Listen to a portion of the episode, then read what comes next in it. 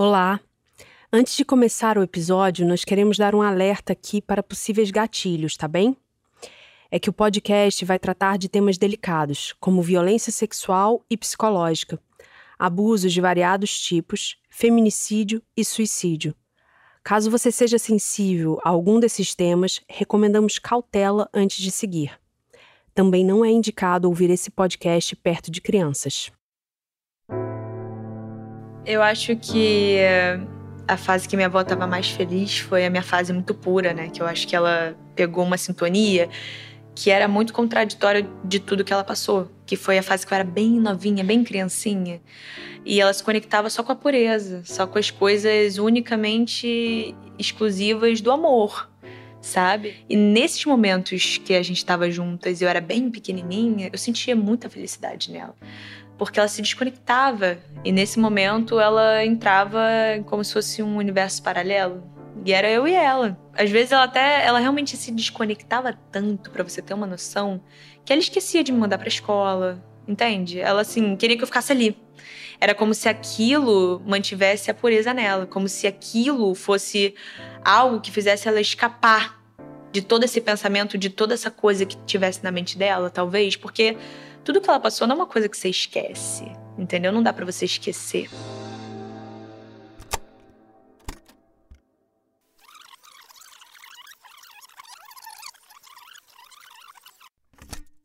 Há cinco dias, o jornal o Globo denunciou que a Associação dos Delegados de Polícia e a firma Regi, serviços técnicos profissionais, vinham pressionando os donos de hotéis do Rio para que aceitassem um seguro de proteção aos hóspedes. O seguro seria de 100 milhões de cruzeiros por mês, pagos em quatro prestações semanais de 25 milhões. Depois de um mês de negociações entre a firma Regi e a Associação de Delegados de Polícia, os donos de motéis do Rio decidiram não aceitar o seguro e denunciar as pressões e as ameaças que vinham sofrendo. Por causa do escândalo, o governador Chagas Freitas determinou que fosse aberto inquérito para apurar responsabilidades. A reportagem que a gente ouviu é de 1980. E essa voz inconfundível é da jornalista Glória Maria, que apresentou o programa Fantástico de 1998 a 2007. O esquema denunciado na reportagem era liderado pelo coronel reformado Newton Leitão, que foi um dos militares que participou da formação do Serviço Nacional de Inteligência, que era o órgão de espionagem da ditadura. Ele era um homem bastante influente no governo e 16 anos depois do início da ditadura, liderava um esquema de corrupção que buscava extorquir o que hoje seria o equivalente a 25 milhões de reais por mês de donos de motéis. O esquema era bem simples. Ele inventou um seguro de acidentes para hóspedes de motéis. Os empresários teriam que pagar esse seguro e em troca a fiscalização não batia lá. Uma reportagem da revista Veja chegou até a aventar que parte do dinheiro ia para o PDS, o partido do governo na época. Mas os detalhes desse inquérito não vêm ao caso aqui. Então aí vai um spoiler nada surpreendente. A denúncia não deu em nada e ninguém foi preso.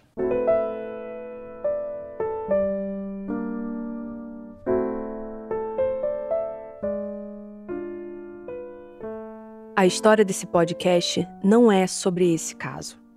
É sobre uma mulher que também foi apresentadora do Fantástico, além de atriz, modelo, mãe e avó. E também é sobre motéis e sua relação com militares e nomes poderosos da ditadura.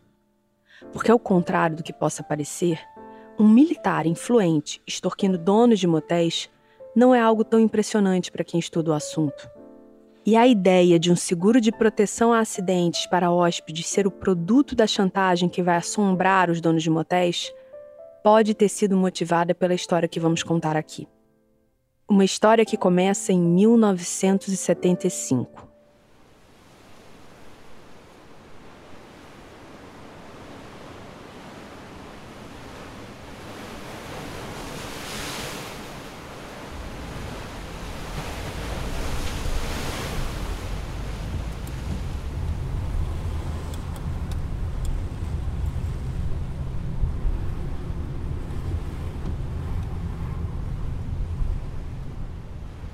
É dia 11 de novembro, 5h40 da manhã de uma madrugada fria e chuvosa. Um taxista vindo do Leblon trafega tranquilamente pela Avenida Niemeyer em direção à favela da Rocinha, onde vive. A Avenida margeia uma encosta e é cheia de curvas. Tem uma vista privilegiada para o mar e fica deserta pela madrugada. Ela liga o Leblon aos bairros de São Conrado e Barra da Tijuca, que hoje em dia são bairros nobres, mas naquela época eram parte de uma região remota e pouco habitada do Rio de Janeiro. O taxista se chama Genival Pereira Fernandes. Mais tarde ele vai estar numa situação bem diferente, dando um depoimento à polícia para falar o que viu quando passava pelo Vips, um luxuoso motel fincado na encosta da Niemeyer, em frente ao mar, numa posição estratégica para que os fregueses não fossem vistos ou vissem ninguém. Só que Genival seria a principal testemunha ocular de uma tragédia que vai estampar as manchetes de todos os jornais do dia seguinte. O taxista vê uma jovem se atirar da varanda da suíte do motel e seu corpo descer a encosta da avenida até parar no meio da pista, ele consegue frear seu carro centímetros antes de atingir o corpo da mulher, que está ali, nua e ensanguentada à sua frente. Genival sai do carro e checa o pulso da jovem. Ela está viva.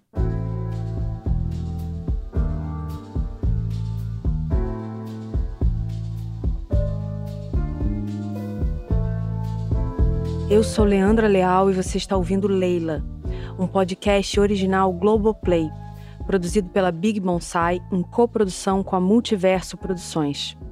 Esse é o episódio 1, Nua no Motel.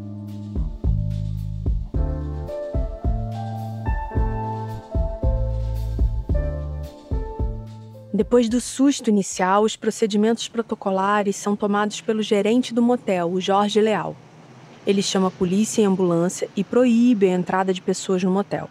Aproximadamente meia hora depois, a ambulância chega. A mulher é resgatada com vida e levada ao Hospital Miguel Couto. Sua entrada é anotada no livro de registro do hospital, onde está escrito exatamente o seguinte: Tentativa de suicídio. Às 6 horas e 20 minutos deu entrada neste hospital uma mulher de cor branca, 30 anos presumíveis, sem endereço, que momentos antes tentou contra a vida, atirando-se de uma altura de 10 metros na Avenida Niemeyer 420 de frente ao Vips Motel, ferida contusa na região occipitofrontal, em estado de coma. Até então ninguém sabia quem era essa mulher que estava internada entre a vida e a morte. A sua identidade era mantida em segredo, mas em algumas horas ela seria revelada. E isso gerou uma grande surpresa. Duas noites antes de ser encontrada à beira da morte em frente a um motel, a mulher estava na TV de milhões de casas no Brasil como apresentadora do programa dominical Fantástico. Ela era modelo, apresentadora e atriz de várias novelas e filmes. Seu nome era Leila Cravo. Leila Cravo tinha apenas 21 anos. Era considerada uma das mais belas e desejadas atrizes da época e estampava capas de revistas em fotos sensuais. Também estava sempre em colunas sociais e revistas de fofoca nas festas mais exclusivas da cidade. É óbvio que um caso como esse teve o interesse da imprensa. Uma jovem no auge da carreira, bonita, em um motel, tentando suicídio. É claro também que o sensacionalismo dominou as matérias de jornais que noticiaram o caso. Esse é o maquiador Tomás Dourado, que trabalhava com a Leila nessa época. Mesmo que isso acontecesse hoje, o que aconteceu com ela, o que acontecesse com uma mulher hoje, seria um impacto muito grande. Entendeu? Isso seria um escândalo muito grande. E imagine naquela época o que foi. Porque nós temos uma sociedade meio dualista. Né? Quer dizer, tem aquelas pessoas que são mais conservadoras, mais moralistas, então houve muita crítica e, assim, de, de algumas pessoas, algum, alguns jornalistas, algumas coisas, mas ela era uma excelente atriz, tinha com certeza a possibilidade de fazer uma carreira maravilhosa que foi interrompida um pouco por causa disso, né? O podcast teve acesso a matérias de revistas como Manchete, Fatos e Fotos. As capas dão um tom de como foi na época. Aqui algumas. Leila Cravo, um corpo que cai. O estranho caso de Leila Cravo, a atriz que se atirou do terraço de um motel. Leila Cravo, o estranho voo de uma estrela para a morte no fim da noite. E teve essa aqui que faz um trocadilho digno de destaque. A tragédia de Leila Cravo. Por que ela quis deixar o show da vida? Primeira matéria, Leila crava um corpo que cai, da revista Manchete, também aproveita o slogan do programa apresentado pela atriz. Ela termina assim. A atriz, que conheceu nova fase em sua carreira depois de ser apresentadora do programa Fantástico, sem querer ou querendo muito, participou de um fantástico show de vida, que felizmente superou o show da morte que ela parece ter buscado, num momento que nada tinha de fantástico.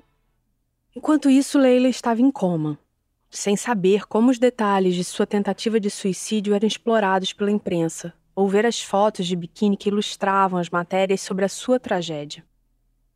Antes daquela madrugada, a vida de Leila pulsava no extremo oposto. Naquela noite, Leila havia acabado de voltar de uma viagem a São Paulo, onde fez uma participação em um quadro do programa Silvio Santos. Lá ela também se encontrou com o empresário Arthur Braga, um homem rico e casado com quem Leila tinha um relacionamento. É aquele velho clichê. Uma jovem de 21 anos, numa carreira em ascensão meteórica, começando a frequentar ambientes em que nunca havia pisado, deslumbrada, um empresário muito rico, casado e mais velho que prometia que largaria a esposa para ficar com a jovem. Ela totalmente apaixonada acreditava. Nada de novo. Mas aquela viagem terminou mal. Leila saiu decepcionada, disposta a colocar um fim naquela relação. Antes de voltar para o Rio, ela aproveitou o fim de semana em Ilhabela, no litoral paulista. Descansou e curtiu a natureza acompanhada de uma amiga, A escritora Marisa Raja Gabaglia, ao entrevistar a Leila, a descreveu da seguinte forma, abre aspas. Aos 13 anos se esperava de uma quase menina que fosse comportada. Leila não era. Leviana também não.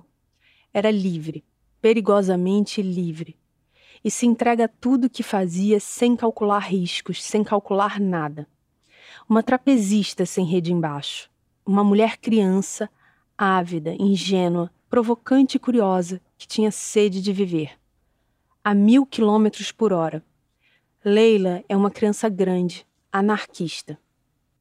Quando a escritora perguntou por que tudo começou tão cedo para Leila, ela respondeu numa única frase: fome de viver.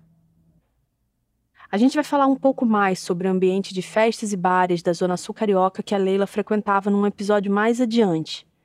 Mas na cronologia que antecedeu o evento no VIPS, já dá para perceber como essa jovem de 21 anos realmente tinha essa fome de viver.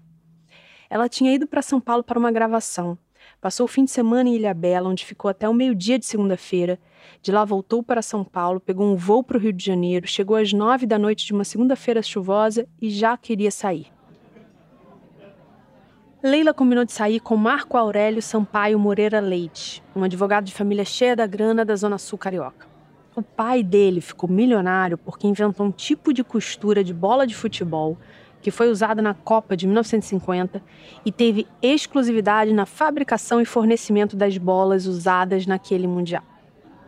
Ou seja, Marco Aurélio era de uma família de empresários muito influente. Ele chegou a ter um caso com outra famosa Leila dos anos 70, a Diniz, para quem montou o espetáculo Tem Banana na Banda, que foi um hit em 1970 para a nova Leila, também prometia financiar um espetáculo. Os dois tinham uma amizade colorida há cerca de dois anos, e assim como o namorado paulista de Leila, ele também era casado. Para entender aquela noite, vamos descobrir o que, que o Marco Aurélio falou à polícia em depoimento. Segundo o advogado, Leila e ele se encontraram no Antônios, que era um bar no Leblon, um clássico da boemia da Zona Sul carioca naquela época, frequentado por políticos, empresários, artistas. Ele disse que Leila parecia nervosa, então ele a convidou para uma sauna na suíte presidencial do VIPS. Se o delegado acreditou que ele levou a Leila para tomar uma sauna na suíte presidencial de um motel com a única intenção de tranquilizar a amiga, sim, ele acreditou. Eles chegaram ao motel por volta das 22 horas. Pediram jantar e duas garrafas de vinho. Ele foi embora por volta das três da manhã e a Leila ficou sozinha no quarto. Em algum momento daquela noite, ela telefonou para São Paulo e conversou com Arthur, o empresário paulista com quem estava se envolvendo. Segundo seu depoimento, Marco Aurélio tinha compromissos na manhã seguinte e ela estava cansada, preferia dormir no motel e ir embora só pela manhã. Ele deixou um cheque na recepção para pagar a conta e saiu. Ele também afirmou em depoimento que naquela noite tentou convencer Leila de que o caso mantido entre os dois há cerca de dois anos não poderia continuar, pois, abre aspas, trazia problemas para ele. A equipe do motel confirmou as informações prestadas pelo empresário. Por isso, a possibilidade de que ele estivesse envolvido no que ocorreu foi logo descartada. Depois que ele foi embora, o porteiro do VIPS, Carlos Alberto de Andrade, seguiu o protocolo do motel quando alguém sai desacompanhado. Telefonou para a suíte para saber se estava tudo bem com a Leila. Ele afirmou em depoimento que ela atendeu, respondeu que sim e pediu mais uma garrafa de vinho. Disse que a Leila tinha a voz lenta, como se estivesse muito bêbada. O detetive ouviu também o garçom Bonifácio Magalhães, que disse em depoimento que às 3 e 10 da manhã levou a garrafa de vinho para a suíte 2. O depoimento dele conta o seguinte: Toquei a campainha e Leila atendeu enrolada em uma toalha. Ela me disse: pode levar o resto das louças e deixar o vinho aí na mesa. Quando abri a garrafa e espocou a rolha, ela ainda disse: saúde para você. Com esses depoimentos, a polícia traça uma linha do tempo do que houve naquela noite. E aí, claro, vem o depoimento de Genival Fernandes, o taxista que viu Leila cair em frente ao seu carro. Com ele, a polícia entende como a noite se concluiu. Chamamos o ator Felipe Rocha para ler o depoimento de Genival. Eram 5h40 da manhã. Eu vinha pela Niemeyer. Eu tenho o costume de olhar sempre ali para o gradil que existe em volta do Vips, porque costumam cair umas pedras dali. Eu vi o corpo dela rolando de cabeça para baixo. O corpo veio parar no meio da pista. E eu tive que apertar com força os freios, porque eu vinha uns 70 por hora. Saltei do táxi, fui acenar para os outros carros para evitar o pior. O pessoal do motel ainda me perguntou se eu tinha visto alguém no gradil. Mas olha, de fato, eu não vi ninguém por lá. A repórter Suzana Tebet, que trabalhava na revista Manchete na época, ouviu de Genival uma versão ainda mais detalhada. Aqui é Suzana falando com a gente mais de 40 anos depois. Foi uma das primeiras a chegar lá. E ali no motel, quando nós chegamos, é, a polícia já tinha saído. E depois eu estive na Rocinha com o um rapaz que ajudou. Conversei com ele e reproduzi na matéria, na época, o que ele falou. Ele ajudou, ele viu que ela tinha caído e ajudou. Essa é a fala de Genival, que está na matéria de Suzana, cujo título é Leila Cravo, Um Corpo que Cai aquela que lemos um trecho no início do episódio. Eu estava voltando do Leblon, onde eu tinha ido comprar um remédio. Ao fazer a curva, ao lado do Vips, eu vi uma pessoa que lá em cima estava procurando tomar impulso. Logo depois ela caiu. Depois caiu na pista, imóvel. Eu estava uns 70 quilômetros, tive dificuldade, mas consegui parar o carro. Foi sorte dela, porque o seu corpo ficou atravessado no meio do asfalto da Niemeyer. Retornei com o carro até o motel avisei na portaria o que, que tinha acontecido. A primeira providência do gerente foi avisar os hóspedes que ninguém poderia sair a partir daquele momento. Em seguida, ele chamou o hospital e a polícia. Eu, que estava liberado, já tinha deixado meu cartão com ele, retornei ao local onde se encontrava o corpo, totalmente despido. Fiquei desviando o tráfego até a chegada da polícia, quando então voltei para minha casa. No momento em que o corpo caiu, eu pensei que ela tinha morrido porque ficou imóvel. Só que antes mesmo de chegar ao socorro, ela começou a se mexer. Como sangrava muito e estava completamente despida, eu comecei a gritar para o pessoal do motel pedindo um lençol, mas eu não fui atendido. E o seu corpo ficou exposto até a chegada da ambulância, uns 20 minutos depois. Mas o depoimento de Genival não era o único indício que apontava para uma tentativa de suicídio encontrado junto ao corpo da atriz havia um bilhete rasgado. Parte de seu conteúdo, inclusive, foi divulgado publicamente em jornais da época sem qualquer pudor. E era assim: Eu sou gente igual a você. Preciso de você perto de mim. Sentir você quando estou muito afim disso. Saber que você me ama e pronto não basta. Você tem que me transmitir isso a cada Desculpe, mas é isto que pinta e eu estou me sentindo muito carente e abandonada. E enquanto eu faço sua cabeça, esqueceu de tentar saber como eu me sinto. E não para por aí. Além dos depoimentos do taxista e da equipe do motel do bilhete rasgado, os peritos Eliseu Santiago e Fernando Frascari da Polícia Civil examinaram o estado da suíte e também concluíram que aquilo só podia ter sido uma tentativa de suicídio. Eles acharam uma cadeira caída, encostada à grade que cerca o terraço, e, segundo o boletim policial, sem a qual seria impossível pular. Também encontraram o relógio de pulso da atriz caído na sala, roupas desarrumadas sob uma poltrona e botas caídas no chão. Fragmentos de vidro sobre os tapetes e manchas de sangue em uma toalha, na colcha e na borda de uma espreguiçadeira junto à piscina. Segundo eles, o quarto demonstrava o estado emocional dela. A conclusão dos peritos foi a seguinte: antes de se jogar, Leila havia tentado duas outras formas de suicídio. A primeira cortando o corpo, por conta dos fragmentos de vidro. A segunda por enforcamento, porque eles também reportaram um cordel amarrado ao gradil da varanda. Mas para eles, o maior indício de todos seria, claro, o bilhete rasgado. Eu vou ler um pouco do relatório dos peritos, mas antes é importante um aviso. Estamos em 1975 e o suicídio era um assunto pouco debatido e compreendido. Aqui nesse podcast a gente vai ler e ouvir alguns depoimentos e opiniões sobre o tema. Esses depoimentos eles não representam a nossa visão sobre o assunto e muito menos uma verdade embasada por especialistas. Revelam apenas o pensamento de uma geração e das pessoas que estamos retratando. É fundamental sempre buscar ajuda profissional caso você ou alguém que você conheça esteja passando por alguma situação que represente risco. O relatório dos peritos dizia o seguinte: o bilhete rasgado, encontrado pelo comissário, demonstrava o estado de ânimo de Leila, uma vez que é sabido ser o egoísmo um sentimento de amor próprio, uma tendência nata que conduz a pessoa a só querer seu bem-estar, não temendo ante os prejuízos que possa causar a quem seja. É como se pretendesse loucamente fazer-se o único centro de todos os bens e atenções. Vendo tal pretensão frustrada, teria procurado autoeliminar-se. Bem técnico, né? A produção do podcast tentou contato com um dos peritos, o Eliseu Santiago, por e-mail e redes sociais, mas não obteve resposta.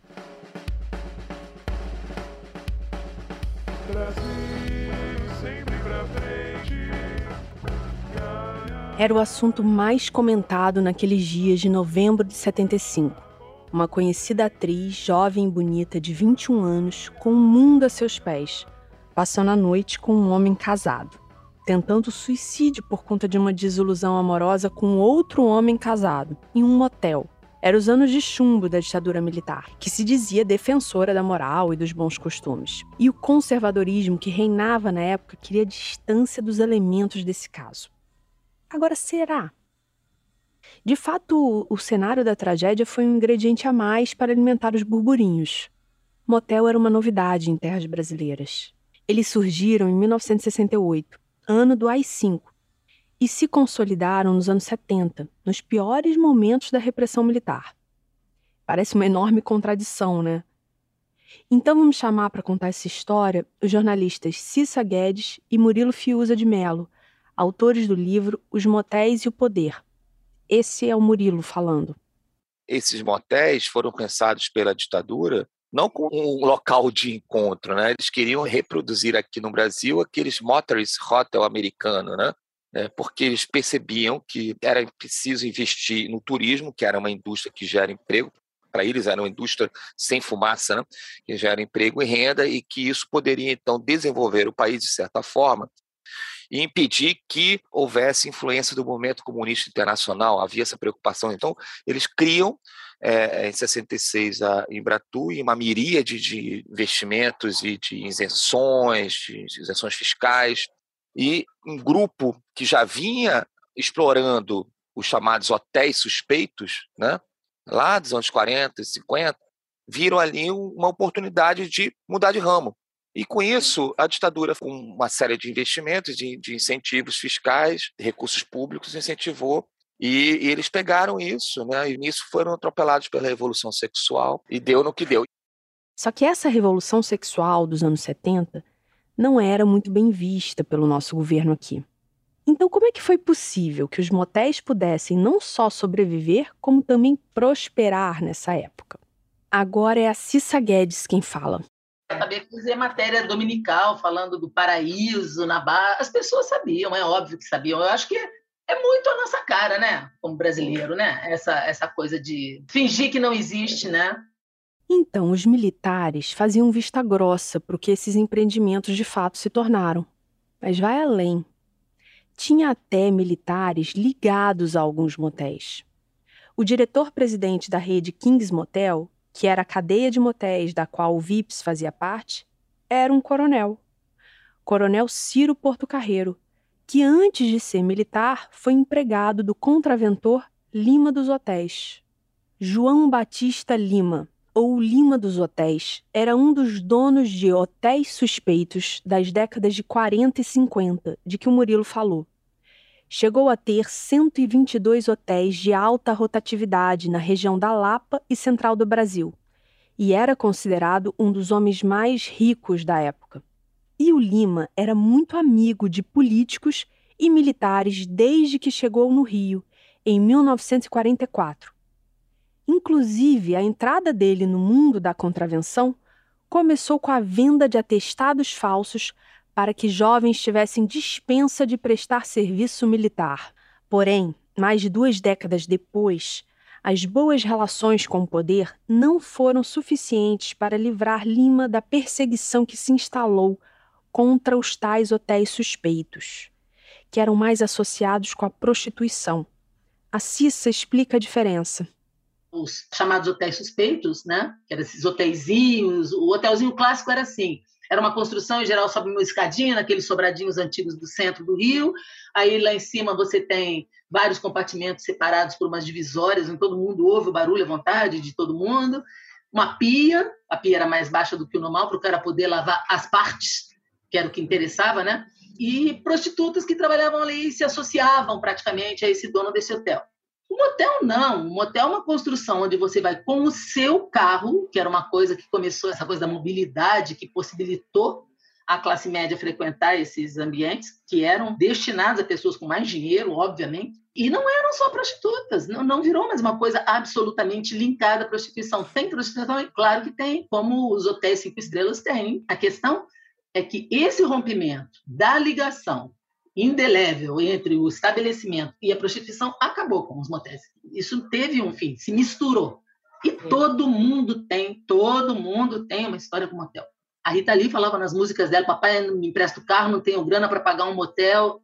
Todo mundo cantava isso, a plenos pulmões. Mas, enfim. Depois da queda de Lima, no fim dos anos 60, o coronel Ciro Porto Carreiro seguiu no lucrativo negócio dos hotéis de alta rotatividade e foi trabalhar com o empresário Inácio de Loyola Barros, que era o dono do VIPS. Inácio era conhecido como o Rei de São Conrado, porque era dono de várias coisas no bairro: bar, boate, padaria e, claro, motéis. Brasil.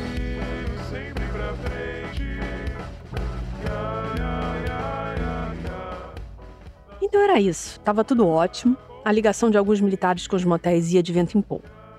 Quem ganhava com isso estava feliz, e quem não tinha nada a ver também não se metia e tudo seguia na mais santa paz.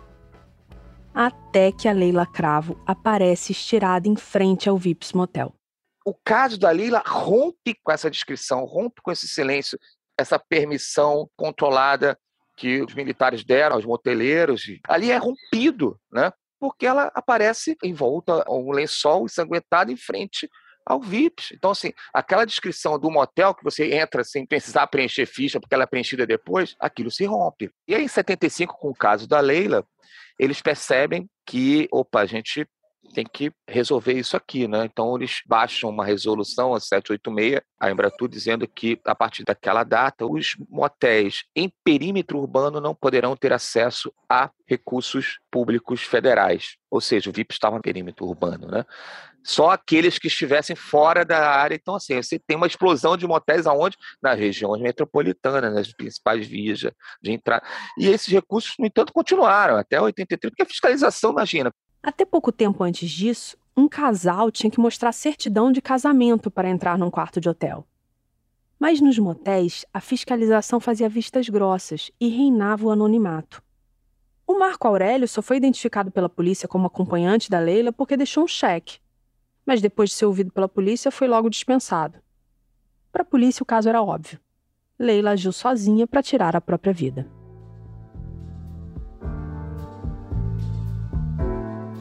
Leila teve vários ossos do rosto fraturados, perda parcial de uma das visões e traumatismo craniano. Ficou três dias entre a vida e a morte, onze dias em coma. Acordou no dia 23 de novembro, dia em que completou 22 anos. Ficou internada por quase um mês. Quando se sentiu mais forte para falar, revelou a um repórter do jornal Última Hora jamais cometeria suicídio. O que aconteceu naquela madrugada foi um crime e era preciso encontrar os culpados.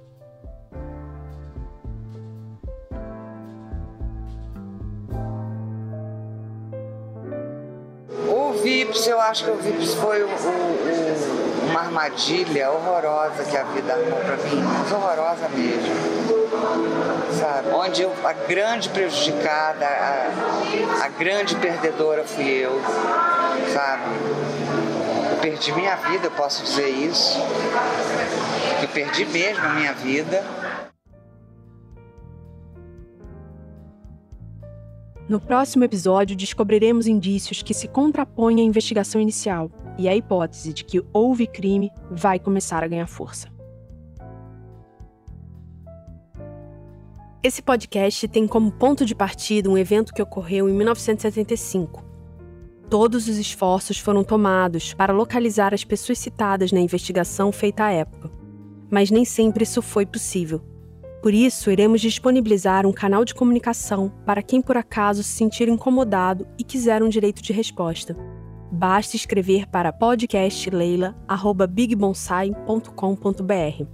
Da mesma forma, se você tiver uma informação relevante a respeito do caso ou dos envolvidos, por favor, nos escreva nesse mesmo e-mail.